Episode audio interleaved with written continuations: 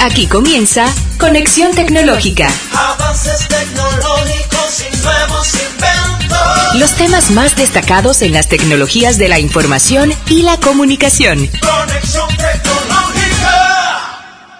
Bienvenidos a otra edición de su programa Conexión Tecnológica. Como cada semana les tenemos interesantes informaciones sobre el mundo de las TIC, tecnología de la información y la comunicación. Damos la cordial bienvenida a un servidor Guido Mies y su equipo de trabajo. Hoy tenemos eh, la comparecencia aquí que va a conducir, acompañarme eh, como conductor, una persona muy querida del programa y que siempre ha estado apoyándonos. Samuel Alcántara está con nosotros. ¿Cómo está Samuel? Muy bien, Guido, gracias a Dios. Aquí una vez más compartiendo En este otro escenario, espacio, ¿verdad? En, en otro escenario, por primera vez en otro escenario. Eh, de verdad, como siempre, eh, un verdadero placer darles la, la bienvenida a, a este su espacio de actualidad tecnológica favorita, que como siempre vamos a traerle eh, lo más reciente y lo más novedoso de todo el universo tecnológico. Así mismo es, y hoy tenemos, y hoy no es la excepción, ¿verdad? Eh, hoy tenemos informaciones interesantes, tenemos el caso y cosas de actualidad tecnológica. Eh, vamos a tener ahí como Mark Zuckerberg, eh, Facebook, que ha tenido, eh, ha tenido eh, un poquito de, digo yo, un poquito de noticia otra vez. Sí, sí. Esta empresa de, de redes sociales que tiene que ver con plataformas, Facebook, Instagram, eh, está en la, en la palestra pública otra vez con este embrollo que tiene que ver con que tiene que ver con con Facebook. Y la parte de de que perdieron 7 mil millones de dólares eh, por la caída de esta semana. Y vamos a hablar sobre eso, para eso también tú estás como especialista de infraestructura, eh, para explicarnos un poquito de qué fue lo que pasó con esa caída, ¿verdad? Sí, explicar todo el revuelo y, y- y la desconexión que tuvimos de Internet, por así decirlo, porque eh, habitualmente utilizamos WhatsApp, Facebook, Instagram y eh, el estar por más de seis horas sin el servicio como que fue un revuelo para todos los internautas. Eso en casos y cosas. Nosotros vamos a tener noticias también. Sí, para los seguidores de Microsoft también vamos a tener el tan esperado Windows 11 o Windows 11. Vamos a tener eh, qué es lo nuevo que trae Windows 11 y cuáles son los requisitos para uno como usuario descargarlo y empezar a utilizarlo. Así mismo es. Y vamos a tener nuestro, nuestro invitado de hoy que se, se, eh, viene de la empresa Nielsen, una empresa medidora de investigado- e, investigadora de, los medios. Así vamos a tener a, José de la Rosa, líder de mercado en las oficinas de México y director operativo para Latinoamérica de Nielsen. Va a estar con nosotros. Vamos a hablar un poquito, a orientar los usuarios, porque ese es el segmento, orientando al usuario, de cómo eh, se ha transformado Samuel y amigos que nos escuchan y nos ven, el comportamiento de esas audiencias en esta era del streaming. Sí, estamos en, En Netflix, la era de- de Netflix, de Apple. Hulu, Apple TV. Sí, o sea que vamos a hablar sobre eso eh, con José de la Rosa en este tercer segmento orientando al usuario. Pero ta- estamos transmitiendo desde diferentes medios. Exacto. Como siempre, para la audiencia que nos sigue, estamos presentes en cada una de las plataformas que ustedes utilizan. Estamos en Instagram, Conexión Tech RD. Estamos en YouTube, Conexión Tecnológica RD. También nos pueden seguir a través de Facebook. Eh, eh, únanse, eh, comenten, escríbanos, díganos qué quieren escuchar de nosotros en la semana siguiente y nosotros estaremos, como siempre, informándolos al respecto. Así mismo es, después de decir todas estas eh, informaciones que vienen, eh, que vienen para hoy en esta edición de su programa, también viene del 28 al 31, un interesante congreso que tiene, tiene cinco años, pero ese cinco años ha representado mucho para lo que ha hecho en, en la parte regional de, de la parte regional de, de- que tiene que ver con informática forense y ciberseguridad. Hablamos del quinto Congreso de Informática Forense y Ciberseguridad, que va a estar efectuándose del 28 al 31 de octubre, así que Y es uno de los congresos, Samuel y amigos que, que nos escuchan, que ni la pandemia lo pudo eh, parar. ¿Por qué? Porque se efectuó ese congreso de manera virtual y, e, e impartieron también eh, 54 conferencias eh, en ocho días. Ya que ni, ni tampoco el, el, la pandemia lo pudo parar. Y en estos cinco años también eh, se están enfocando no solamente al país, porque ya no es un evento de República Dominicana, sino es un evento a nivel de Hispanoamérica, eh, de habla hispana.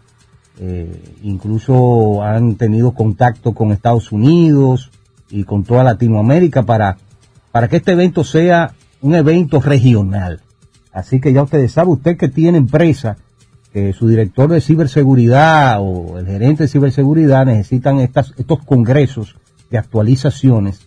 Así que es hora que usted pueda, y también el director de tecnología, que es bueno, bueno solamente para el de ciberseguridad, también el de tecnología debe, debe también estar en este quinto congreso de informática forense y ciberseguridad a efectuarse del 28 al 31 de agosto, eh, de octubre, ok, octubre, 28 al 31 de octubre, así que ya ustedes saben, eh, más adelante le vamos a decir los contactos para que puedan acceder, acceder a, a este, a este evento y los que estén interesados, hay unos, unos planes bien, bien interesantes donde usted puede acceder a estos planes eh, cómodamente. Así que eh, ya ustedes saben. Bueno, de inmediato vámonos eh, al Samuel y amigos que nos escuchan y nos ven, vámonos de inmediato a las noticias más relevantes de la semana. Noticias en línea en Conexión Tecnológica. Bien, eh, amigos que nos escuchan de Conexión Tecnológica, en esta semana eh, tenemos para ustedes la noticia de que ya es oficial el lanzamiento del tan esperado sistema operativo Windows 11 o Windows 11 para aquellos que somos fieles seguidores de Microsoft, principalmente en el entorno empresarial, también en el hogar, pero más en el empresarial, para aquellos que somos seguidores de Windows eh, tenemos ya disponible el Windows 11. En esta semana, luego de una larga espera, la compañía Microsoft eh, anunció que está disponible ya para la descarga de cada uno de nosotros o la actualización de nuestro sistema operativo hacia Windows 11. Eh, este sistema operativo es importante señalar que está muy enfocado en integrar no solo y combinar este sistema operativo, integrarlo no solo con nuestras computadoras personales, con las laptops, también hay un espacio para todo lo que es movilidad, todo lo que es eh, tabletas, Surface, smartphone. Eh, está eh, diseñado con ese fin de que sea un sistema operativo único y también con la posibilidad o mirando a, de cómo integrar aplicaciones de Android también para ese sistema operativo. Si ustedes tal como yo lo hice, desean eh, mantenerse al día y actualizar hacia el sistema operativo Windows 11, lo primero que tienen que hacer es descargar la herramienta diseñada por Microsoft o la aplicación para validar si su computadora puede o está en condiciones de actualizar a Windows 11. El nombre de esa herramienta pueden entrar a Google y escribir eh, PC Health Check de Microsoft y tan pronto descargan esa herramienta, le va a tomar menos de un minuto descargarla y ejecutarla, les va a indicar si su equipo está con la posibilidad de actualizar a Windows 11 por lo menos en este momento. Como las descargas de Windows 11 hasta este momento están un tanto segmentadas, que no están abiertas para todo tipo de equipos, para todo tipo de regiones, es probable que algunos equipos le tome un poquito más actualizar hacia Windows 11, incluso algunas regiones en particular.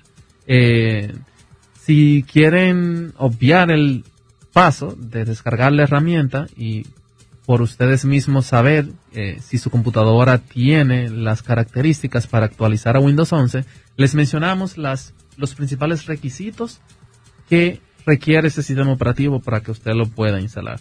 Lo primero es que en términos de procesador debe ser un procesador compatible con 64 gigabits y un gigahertz, eh, 4 eh, de memoria al menos, de memoria RAM y 64 GB de almacenamiento. Eso es los principales dentro de los requisitos que tú puedes eh, tener o buscar en tu o buscar en tu computadora para saber si puedes actualizar hacia Windows 11. De verdad que es un sistema operativo novedoso. A mí me tocó la oportunidad en esta semana actualizarlo y una vez más apostamos por el éxito de Microsoft y el éxito de Windows en esta ocasión. Noticias en línea. Conexión tecnológica. En otras de las noticias de la semana relevante, el día llegado, IGTV dice adiós. Los de Instagram se han dado cuenta de que esta característica no ha funcionado de la manera en la que querían y han decidido cambiar el nombre eh, para así darle un lavado de cara prácticamente. Ahora se conoce como Instagram TV. Instagram TV y aunque funcione de la misma manera, tiene unos pequeños cambios bastante notorios. De hecho, lo más llamativo es que las limitaciones del formato de IGTV han desaparecido. Eh, los videos que se graben y suban a Instagram podrán tener hasta 60 minutos de duración, además de que no estarán separados por, eh, del feed principal de Instagram. De esta manera no hará falta eh, tener que ir a un apartado específico para poder verlos. De hecho, Instagram TV va, va a unir, unirá tanto los videos subidos a IGTV como los videos convencionales y cortos que se suben a Instagram dentro de un mismo apartado. Eso sí, los reels, al ser videos eh, con un formato más corto, se va a mantener por separado. Habrá que esperar un poco más para que el cambio se pueda materializar dentro de todas las cuentas de Instagram. Si tenemos prisa, bueno, usted puede acceder a, Play Store, a Pepper Store y comprobar si hay alguna actualización pendiente. Si la hay, bueno, recomendamos aceptarla para así poder tener la última versión de la aplicación. Y en el caso de que no aparezca, bueno, solo hay que esperar a que llegue en, en nuestro dispositivo de forma oficial por parte de Instagram. Así que ya ustedes saben, ya ese apartado de IGTV no va a estar. Va a estar con el nombre de Instagram TV. Así que ya ustedes saben. Estas fueron nuestras noticias. Después de la pausa ya venimos con nuestro segmento Casos y Cosas. Ya regresamos. Conexión Tecnológica. Casos y cosas de la actualidad tecnológica en Conexión Tecnológica. Bien, continuamos con nuestro programa Conexión Tecnológica. Y ahora nuestro segmento, casos y cosas de actualidad tecnológica. Bueno, uno de los mayores incidentes que ha tenido Facebook en su historia ha sido lo que sucedió en esta semana. Por primera vez, todos los servicios de la red social estuvieron, eh, como dicen, caídos por seis horas, dejando incomunicados a sus millones de usuarios. Estamos hablando de 3.500 millones de usuarios en todo el planeta. Y estos, estos sucesos, eh, o este suceso fue tan grave que causó malestar en las mismas oficinas de la empresa y a su vez ocasionó saturación de, otros aplicativos, de otros sistemas, principalmente sistemas de comunicación, sistemas de seguridad, eh, sistemas de seguridad que, que trabajan con los servicios de Facebook. Y esto y esto, esto es como, esto fue que, nunca había sucedido, se había visto. Y se reportó incluso la pérdida de las acciones de Facebook por 4.89% de su valor, aunque ese día también registraron bajas de acciones otras empresas tecnológicas, pero la mayor afectada fue por la caída, eh, fue Facebook.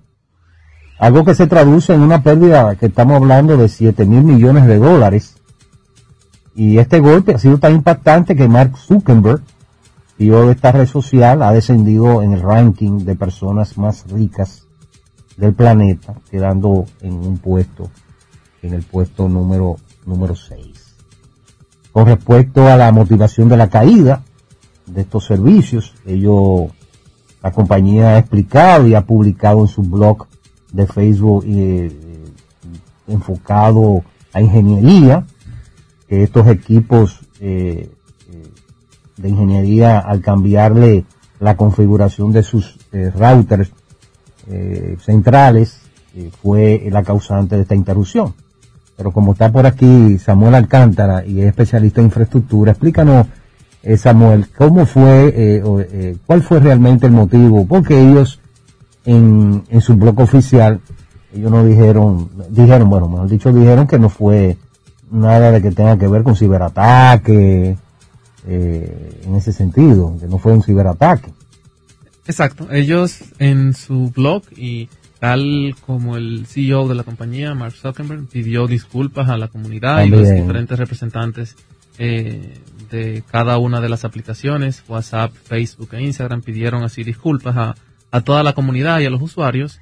Ellos eh, refirieron a que esta falla en sus, todos sus sistemas, porque incluso en los sistemas eh, de la compañía de seguridad que los empleados no pudieron acceder, eh, tienen origen en un error humano, o no, eh, no especificaron que era un error humano, pero hay mucha posibilidad de que sea un error humano, eh, relacionado con algunas rutas de los servicios BGP y DNS. ¿Qué son BGP y DNS? Explicados en un lenguaje sencillo para, para nuestra audiencia. Para nosotros acceder a cualquier página web, nosotros eh, utilizamos como que un lenguaje comprensible. Por ejemplo, www.facebook.com, www.whatsapp.com. Pero los computadores se comunican es a través de direcciones IP. Es la única forma en que ellos se identifican en todo Internet. Entonces DNS hace posible traducir ese nombre comprensible para nosotros, que es facebook.com, en la dirección IP asociada al servidor que ofrece el servicio de Facebook. Mientras que, por otro lado, BGP es como el medio de transporte digital que hace posible llevar los datos o recibirlos desde nosotros hacia el servidor de Facebook y viceversa. De- como el, el, el software que hace posible trans, trans, eh, transformar esos datos para enviarlo a través eh, de la red. Qué interesante explicación. Sí, y ellos han, han, han, eh, han explicado que, que esto no fue un asunto de ciberataque y también para apaciguar esas, eh, apaciguar las aguas, como dicen, indicaron que los datos de los usuarios también no se han visto, no se habían visto comprometidos como resultado de esa falla. Y Facebook ha venido eh, con un, un malestar público que incluso la semana pasada nosotros hablamos de la parte de un informe, eh, un informe que The Wall Street Journal eh, publicó con relación a si Instagram era tóxico o no tóxico, o que era tóxico en este caso para los adolescentes y, le daba, le, le, le- la autoestima, le producía baja autoestima a los adolescentes. Entonces, y aparte de eso, está al lado de la ex empleada, eh, que fue que, quien fue la autora de estas informaciones, filtrarla al, al Post, eh, al, al, al Wall Street Journal, y también eh, se reunió con un subcomité del Senado de Estados Unidos. Sí, eventualmente también debemos eh, recordar que Facebook se encuentra eh, con otro frente abierto, con uno de los tantos, que es el todos los problemas citados en la publicación en el New York Times llamada The Facebook Files, los archivos de Facebook Exacto.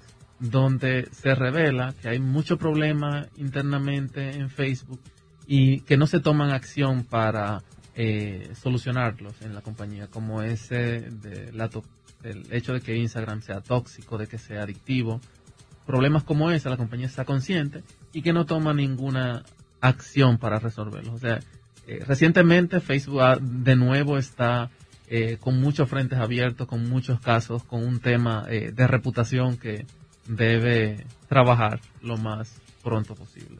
Sí, hablamos de The New York Times, eh, esa prestigiosa eh, periódico de Estados Unidos y que bueno eh, desde Cambridge Analytica ese es otro escándalo, pero este fue un poco más, aparte de que ese caso fue con relación a los datos, este caso fue con relación a, a, la parte de que Zuckerberg y Facebook no estaban cumpliendo con una serie de, de, de acciones que, en beneficio de la, de la misma sociedad estadounidense. Y de los, y de los usuarios. De, y de los usuarios también. De, esas plataformas. Tanto los ciudadanos, nosotros los ciudadanos de a pie, como los pequeños comercios, los muchos comercios, que dependen 100% de estas plataformas.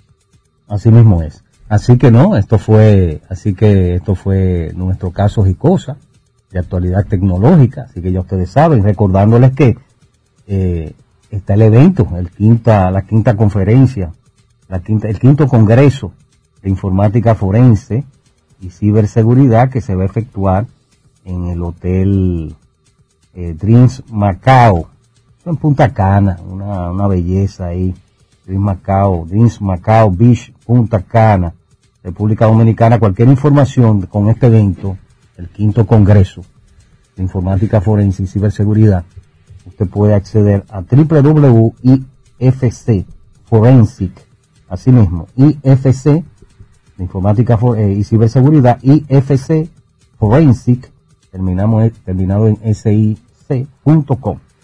Acceda y pueda, y ahí puede usted eh, optar por, por los planes. Así que ya ustedes saben. Después de la pausa ya venimos con nuestro segmento orientando al usuario. Vamos a hablar sobre la transformación que han tenido las audiencias ¿Eh? La audiencia lo eh, es todo. ¿Eh? El comportamiento, la transformación del comportamiento de las audiencias en la era del streaming. Vamos a tener a José de la Rosa que va a estar con nosotros. Después de la pausa. Ya regresamos. Conexión Tecnológica. Su contacto con el mundo de la ciencia y la tecnología en Orientando al Usuario. Seguimos con nuestro programa Conexión Tecnológica. Y ahora nuestro segmento, Samuel, orientando al usuario. Vamos a orientar al usuario. Y en este caso vamos a orientarlo en el ámbito del comportamiento de las audiencias en la era del streaming.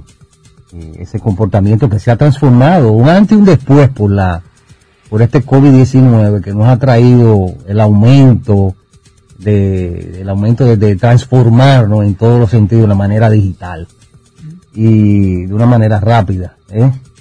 Y que vamos a tener con nosotros a José de la Rosa, que es Market Leader México y director operativo para Latinoamérica de Nielsen, una empresa norteamericana que está en 100 países y, y tiene alrededor de 44 mil empleados a nivel mundial, líder global en mediciones.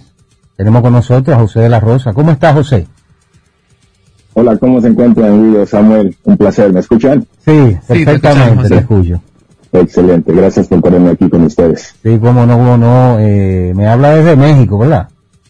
Yo en estos momentos estoy en la isla hermana, yo soy de Puerto Rico, ah, estoy hablando de Puerto Rico, pero sí este, manejo toda Latinoamérica y resido en México. Pero en estos momentos estoy al ladito de ustedes. Al lado, sí, sí. Pueden encender la cámara porque nos estamos viendo por radio y televisión.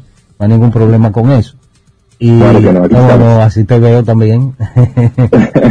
nos conocemos. Mira, eh, vamos a hablar un poquito de Nielsen, ¿te parece? Y después vamos a hablar un poquito de cómo este comportamiento ha cambiado en esta era. ¿Qué es Nielsen? Mira, Nielsen es una empresa, como bien mencionabas al principio del segmento, es una empresa medidora, medidora de audiencias, como también mencionabas hace un rato, a las audiencias es, everything, ¿no? Como lo decimos nosotros. Ah, somos una compañía que se, dedica principalmente a la medición de audiencia, también ayudamos con la planificación de medios y entregar resultados, que trabajamos con los anunciantes, con las agencias, que les ayudas a, maximizar, obviamente, el rendimiento de la inversión y también la medición de contenido. Principalmente es, es todo lo que tiene que ver con mediciones de contenidos. Interesante. Eh, tenía una pregunta, Samuel, ahí. Exacto. ¿Nos puedes eh, detallar y explicar un poco a la audiencia de conexión tecnológica eh, sobre cuáles servicios puntuales podemos obtener a través de ustedes de Nielsen como tal?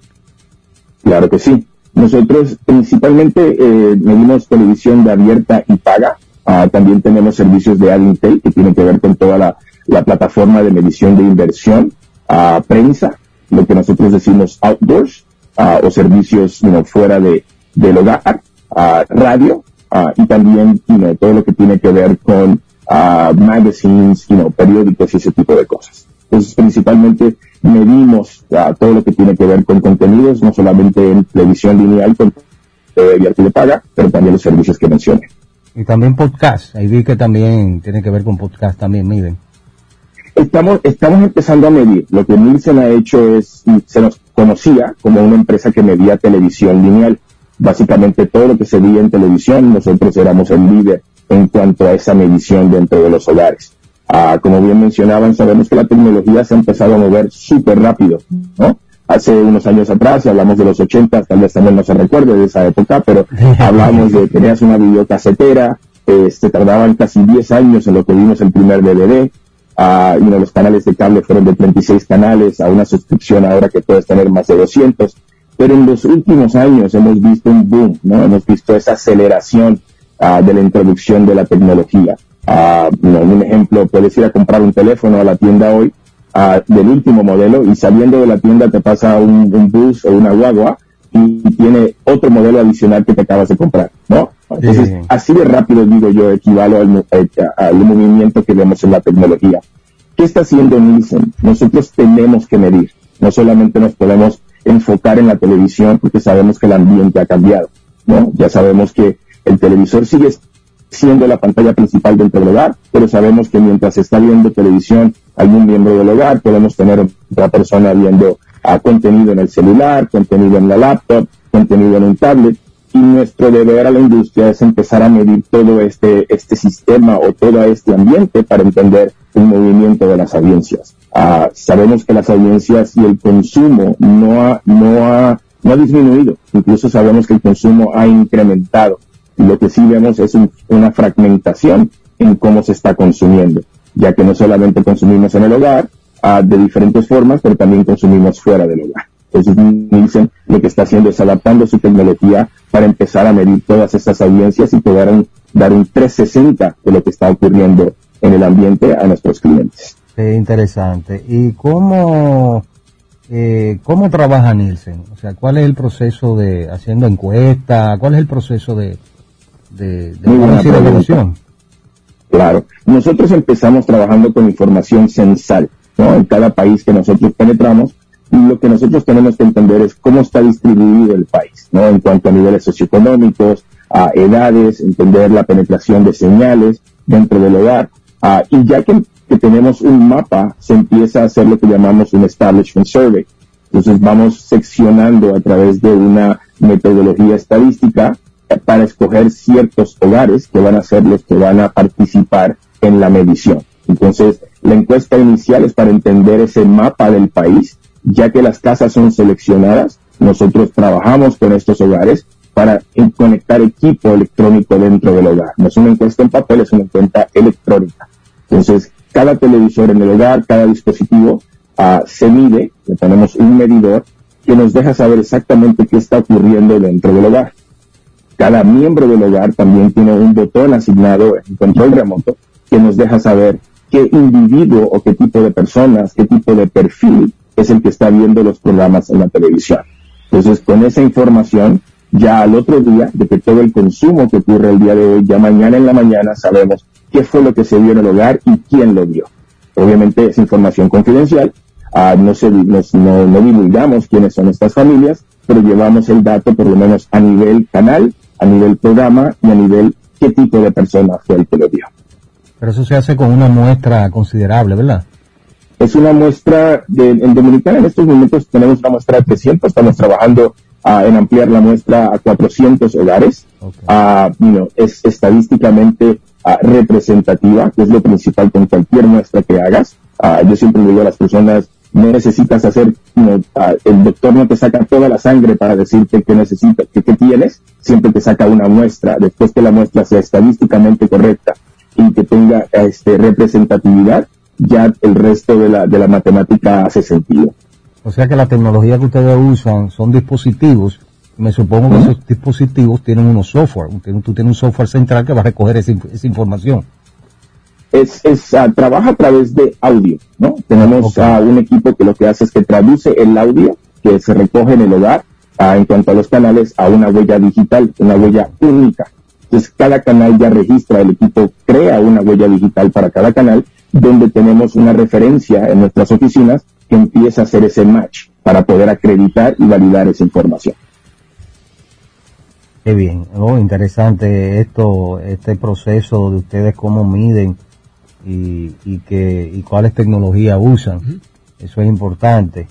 Y pues así que la gente lo, lo, conoce cómo se hacen esas mediciones y así, ¿cómo que hacen esas mediciones? Ya usted lo, lo escuchó aquí, eh, cómo se hacen. Mira, eh, vimos que la pandemia, ya entrando ya, ya sabemos cómo, cómo NILS, como empresa eh, norteamericana, eh, trabaja y cómo hacen las mediciones.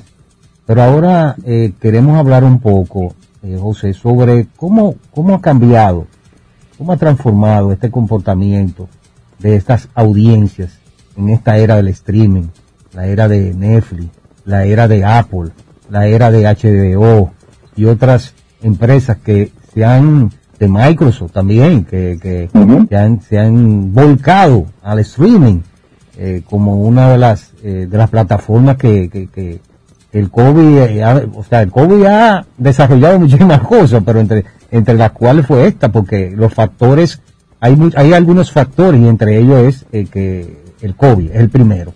¿Y qué, y qué tú dirías que otros factores incidieron en esta, en este aumento de, este streaming, de este, de esta era del streaming? Claro, y es una buenísima pregunta. Nosotros por el lado de la medición, cuando vemos estos movimientos a, abruptos, y que se, queremos usar esa palabra, nos interesa mucho, porque uh, lo que nos damos cuenta es primero que somos criaturas de hábito, ¿no? El humano crea hábitos, a veces buenos, a veces malos, pero al final del día son hábitos, ¿no? Uh, a veces por, por, por intuición, a veces por necesidad, uh, como, el, como es el, el tema del COVID, Um, pero nosotros veíamos la tendencia digital empezando a penetrar, obviamente, pero era algo muy paulatino, algo que dependía también mucho de la infraestructura del país, dependía de la, de la disponibilidad de Internet, de, de varias cosas. Cuando entra el COVID, obviamente acelera esta penetración y empieza a, a crear nuevos hábitos dentro y fuera del hogar. Uh, primero porque hay casas que tal vez o no tenían internet en el pasado, pero ahora por la necesidad de trabajar desde el hogar, pues tienen que recurrir a tener internet para poder seguir trabajando. Entonces, eso solito abre la puerta a que empiecen a buscar diferentes formas de entretenimiento, diferentes formas de cómo entretener a los niños. Sabemos que el primer año de la pandemia fue uh, un periodo de, de, todos tenemos que acoplar a lo que estaba pasando, cómo nos entreteníamos, qué buscábamos. Uh, y, y, vemos ese, ese boom, ¿no? Esa penetración. Uh, también sabemos que eh, la accesibilidad del Internet se convierte un poco más más fácil. Creo que el Internet está llegando a, diferentes sitios donde no estaba, penetración de fibra óptica en algunos países, donde empieza a penetrar donde no existía antes, a transiciones digitales en cuanto a la señal de televisión. Sabemos que a países como Estados Unidos, la viví en Puerto Rico, la viví en México, una transición digital de señal también lleva a las personas a tener que acoplarse con diferentes televisores, diferentes televisores que son de Smart TV, que ahora vienen con un control, que tal vez tengan Netflix, un Hulu, la gente se pone curiosa, entonces empieza a, crear esta, esta sed de, wow, no sabía que todo esto estaba disponible para, para mí y poder verlo, ¿no? Entonces, uh, también vimos movimientos interesantes en quién usaba el streaming. Nosotros normalmente asociamos digital y la tecnología con personas de, de, más, de más joven edad, pero durante la pandemia lo que vimos fue un incremento en el, en el consumo de streaming de personas de mayor edad. Entonces es algo que estamos viendo que no solamente se direcciona a un solo segmento, pero también se está viendo uh, del otro lado. Yo viajo mucho, uh, veo personas de mayor edad en los tablets, los veo en el tren, los veo en el avión, uh, y empiezas a ver que ya es algo que, que está aquí para quedarse. depende este, cuán disponible se empieza a hacer para todas las personas, pero creo que ya el hábito se empezó a crear. Sí, y es tanto así que una de las de, de, las plataformas fue eh, Netflix, eh, aparte de las otras, Netflix aumentó su suscripción eh, abismalmente. Sí. Eh, sí, tenemos Netflix que obviamente uno de los pioneros en cuanto a consumo digital, uh, obviamente le sigue los Hulus, YouTube eh, se metió fuertemente en el juego, estás viendo los Facebook, you know, ah, empiezas a ver cosas como en Estados Unidos que empezaron a penetrar como Pluto TV, este, NBC sacó su TikTok, todas las, todas las calderas o televisoras están empezando a moverse en el medio digital, porque al final del día se convierte en una plataforma a la carte, como le digo yo. ¿Sabes? Ya no tienes que ver programación cuando te digan, puedes ver programación cuando yo diga, ¿no? Entonces, es un beneficio. Nosotros seguimos moviendo la tele, sabemos que la tele tiene mucho, uh, mucho poder, sigue siendo la pantalla principal incluso para estas plataformas de streaming, porque mucho se consume a través de la televisión, pero creo que es importante tener una medición que nos dé ese 360. Ahorita no existen muchas mediciones que te den esa visión y es el plan que tenemos en Dominicana, movernos de solamente medir televisión lineal a, mover, a poder medir todo el entorno para darle a los clientes ese tipo de información y saber cómo crear estrategias, dónde se encuentran esos targets o esas variables nicho, uh, porque muchas se encuentran en ciertas secciones, y dónde maximizar la inversión, cómo llegarle a estas personas, cómo ajustar contenido, uh, y es lo que se hace con la medición para poder a uh, los clientes crear sus estrategias.